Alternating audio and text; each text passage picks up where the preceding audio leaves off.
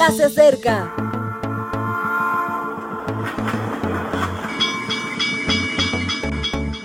Partimos ya.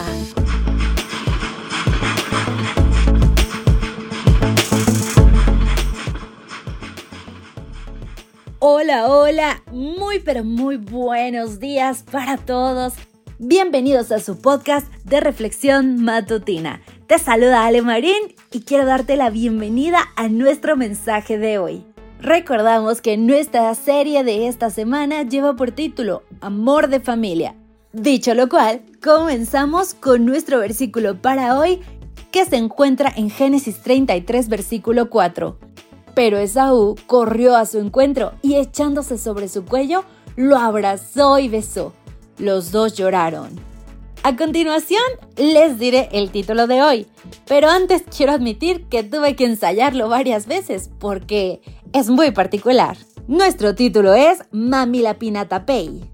Los Yamanas eran unos nómadas que vivían en la Tierra del Fuego, en la región más austral del mundo habitaban en un entorno muy agresivo, entre viento gélido y con sol recatado. Pasaban la mayor parte del tiempo en sus canoas hechas de cortezas de árboles y cazando lobos marinos y guanacos. No era una vida fácil y eso marcó sus costumbres e incluso su manera de expresarse. En su lengua, el Ausikuta, nos encontramos con una de las palabras más largas y de más difícil traducción, Mamila Pinatapei. Significaría algo así como que dos personas quieren comenzar algo y ninguno de los dos se atreve a dar el primer paso. El relato del Génesis 33 es un largo Mamila Pinatapei. No hay nada más doloroso que un problema familiar acumulado y tanto Jacob como Esaú arrastraban algo así desde hacía mucho tiempo. Las herencias suelen generar tensiones y en este caso no fueron insignificantes las discrepancias. Uno insistía en que el otro le había vendido la primogenitura y el otro en que el primero era un ladrón que había usado artimañas legales para arrebatarle lo que le correspondía. Así se mantenían en su tosudez y ninguno daba el primer paso.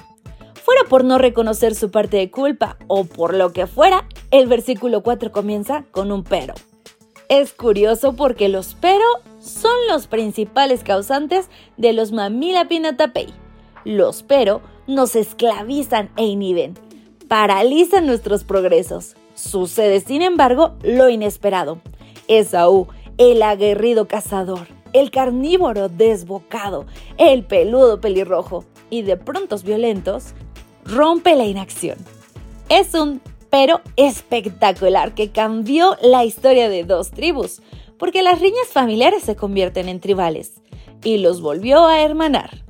Imaginad esa masa de pelo rojo sobre el cuello de Jacob, el abrazo del gigantón y el beso de cariño. No podía acabar de otra manera que con lágrimas de alegría, lágrimas de encuentro, lágrimas de consuelo. Seguimos siendo nómadas. Hemos cambiado cortezas por aluminio, mareo por jet lag guanacos por fast food, pero seguimos siendo nómadas, al menos de sentimientos. ¿Cuántas veces enquistamos los problemas y nos acompañan por los itinerarios de nuestras emociones y culpabilidades? ¿Cuánto dolor por el orgullo o el temor? En Mateo 5, 23 al 24, Jesús da la clave para aquellos que padecen mamila pinatapei por tanto, si traes tu ofrenda al altar y allí te acuerdas de que tu hermano tiene algo contra ti, deja allí tu ofrenda delante del altar y ve. Reconcíliate primero con tu hermano y entonces vuelve y presenta tu ofrenda. ¿Tienes algo que arreglar? Pues, ¿a qué esperas? Y bien, querido amigo, ¿cuál es tu ofrenda de hoy? ¿Estás seguro de que no hay nada que resolver antes? No pierdas tiempo, querido amigo.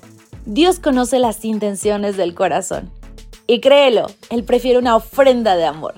Así que hoy, ama a tu prójimo, perdona al que te ha dañado y pide perdón cuando sabes que dañaste a alguien. Que pases una maravillosa mañana y un súper bendecido día. Hasta la próxima.